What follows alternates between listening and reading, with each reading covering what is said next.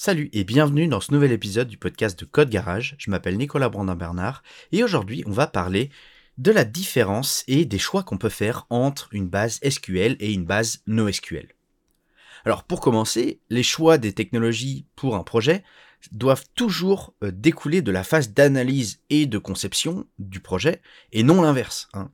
Peu importe si une technologie est à la mode ou pas, la question principale, ça doit être est-ce que cette technologie va me permettre de créer un logiciel robuste, efficace, durable et maintenable dans le temps? Et c'est exactement cette réflexion que vous devez avoir pour choisir votre base de données. Et la première étape, c'est donc de réfléchir au domaine métier du projet. Hein.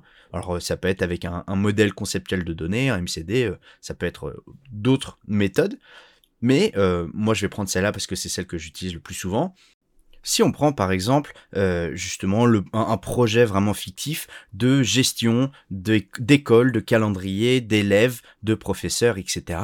Eh bien, euh, on va faire un schéma qui va lister les entités dont va dépendre notre futur logiciel et les relations logiques entre ces entités. Donc par exemple, on va avoir des étudiants, des professeurs, des salles de classe, des bâtiments, des, adresses, des horaires, des cours, des, thèmes, etc., etc. Et tout ça, eh bien, il va y avoir des relations logiques entre les deux, puisque bah, un professeur va donner un cours euh, dans une salle de classe et cette salle de classe eh ben, va être remplie euh, d'étudiants qui vont assister à ce cours, etc. Eh ben, cette représentation, ça permet de cadrer ou de spécifier techniquement les données du projet sans avoir à parler d'une quelconque technologie. Euh, et c'est notamment cette spécification qui va nous permettre de décider, alors entre autres, hein, il peut y avoir d'autres spécifications autour du projet, le ou les modèles, euh, les systèmes plutôt de gestion de base de données qu'on va devoir ou pouvoir utiliser. Alors là, on va faire euh, un, saut qui est hyper important, c'est on va essayer d'arrêter de parler de SQL et de NoSQL, mais on va plutôt parler de modèles relationnels versus non relationnels. Alors le relationnel, hein, comme son nom l'indique, eh ben, c'est le fondement de ce modèle, ça réside en, dans des associations fortes entre les entités, Hein, ça signifie que notre modèle de données, que lorsque toutes ces entités et ces associations sont robustes, vérifiées et vérifiables.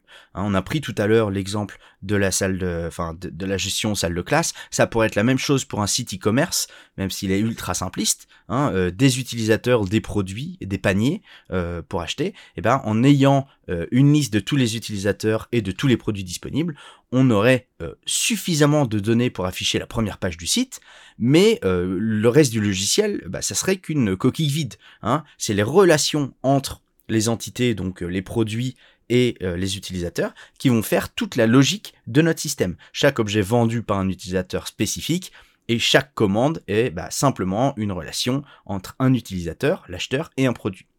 Donc ici, les relations, elles ont tout autant, voire plus de sens que les données en elles-mêmes.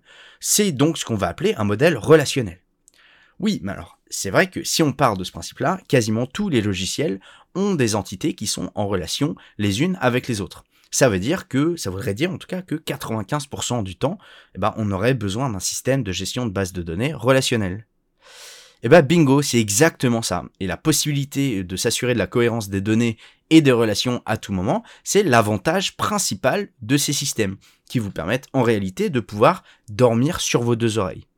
Hein. et si jamais euh, les performances des modèles relationnels euh, bah, vous font peur, euh, rappelez-vous que bah, Facebook utilise, utilise un modèle relationnel comme base de données principale, ça devrait un petit peu vous rassurer.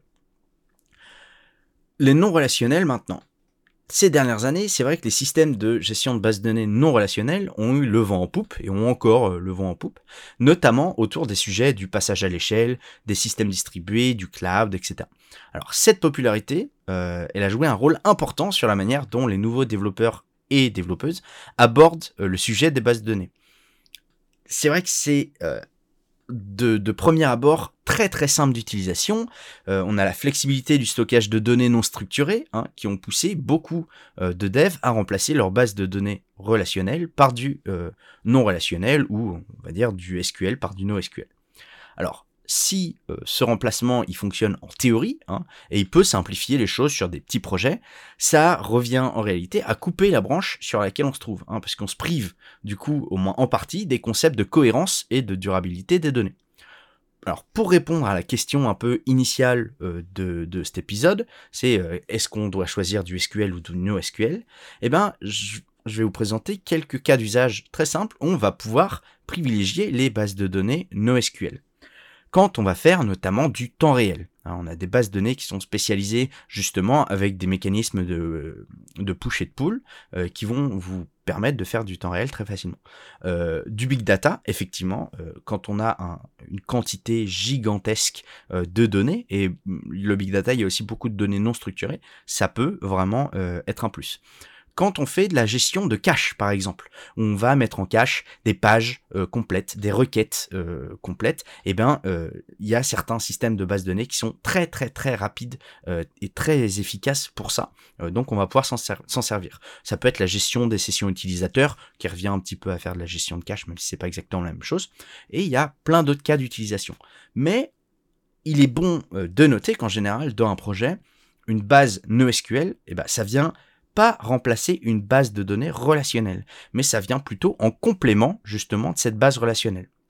Alors, si jamais vous voulez découvrir un exemple de, de base de données NoSQL euh, avec la présentation de quelques cas d'usage, je vous mettrai en lien dans les notes de l'épisode un article où je fais une introduction à Redis euh, qui est très très efficace pour plein de cas d'usage, euh, mais vous verrez aussi que bah, c'est pas adapté à tous les usages, notamment pas le relationnel.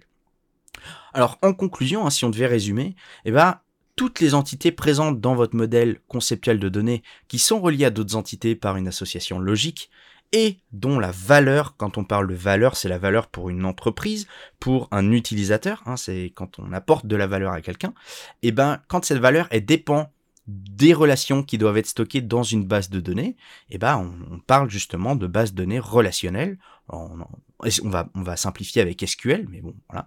Euh, pour les autres données de votre modèle du domaine, si vous en avez, euh, qui sont indépendantes les unes des autres, ou bien qui sont euh, liées à des contraintes techniques, comme j'ai dit, stockage de session, cache, temps réel, etc. Alors, là, on peut se poser la question d'une base de données non relationnelle et donc NoSQL. Euh, et il faudra réfléchir à celle qui correspond le plus à vos besoins parce que il faut garder en tête aussi que NoSQL, ça ne désigne même pas un type de base de données puisque dans les bases de données NoSQL, il y a encore énormément de choix. On a des bases de données de documents, on a des bases de données clés-valeurs, c'est le cas de Redis, on a des bases de données de graphes où là c'est pas du SQL mais c'est quand même un peu relationnel. Donc voilà, il y a énormément, énormément, énormément de, choix et il faut faire les bons choix techniquement en fonction de votre projet. J'espère que cet épisode vous aura plu, que vous en aurez appris un petit peu plus sur euh, bah, les bases de données SQL euh, et NoSQL, mais surtout euh, savoir un petit peu quand est-ce qu'on les choisit. Moi, je vous donne rendez-vous la semaine prochaine pour un prochain épisode du podcast ou directement sur code-garage.fr. on vient de sortir de nouvelles fonctionnalités, notamment pour les devs qui recherchent des missions, des, des, alternances ou même carrément un job. eh bien, on a le listing de tous nos membres où on peut rechercher euh, et on peut voir les membres euh, les plus euh, les, qui sont mis en avant par la plateforme parce qu'ils ont une grosse activité sur la plateforme. donc n'hésitez pas à venir faire un tour, vous pouvez construire votre portfolio en plus de suivre les cours, pouvoir afficher les certificats de validation sur vos profils. Voilà, c'est vraiment une plateforme complète et qu'on essaye de rendre indispensable à votre vie de dev. Donc venez faire un tour et on vous accueillera du mieux qu'on peut. Moi je vous donne rendez-vous la semaine prochaine pour un prochain épisode du podcast. Salut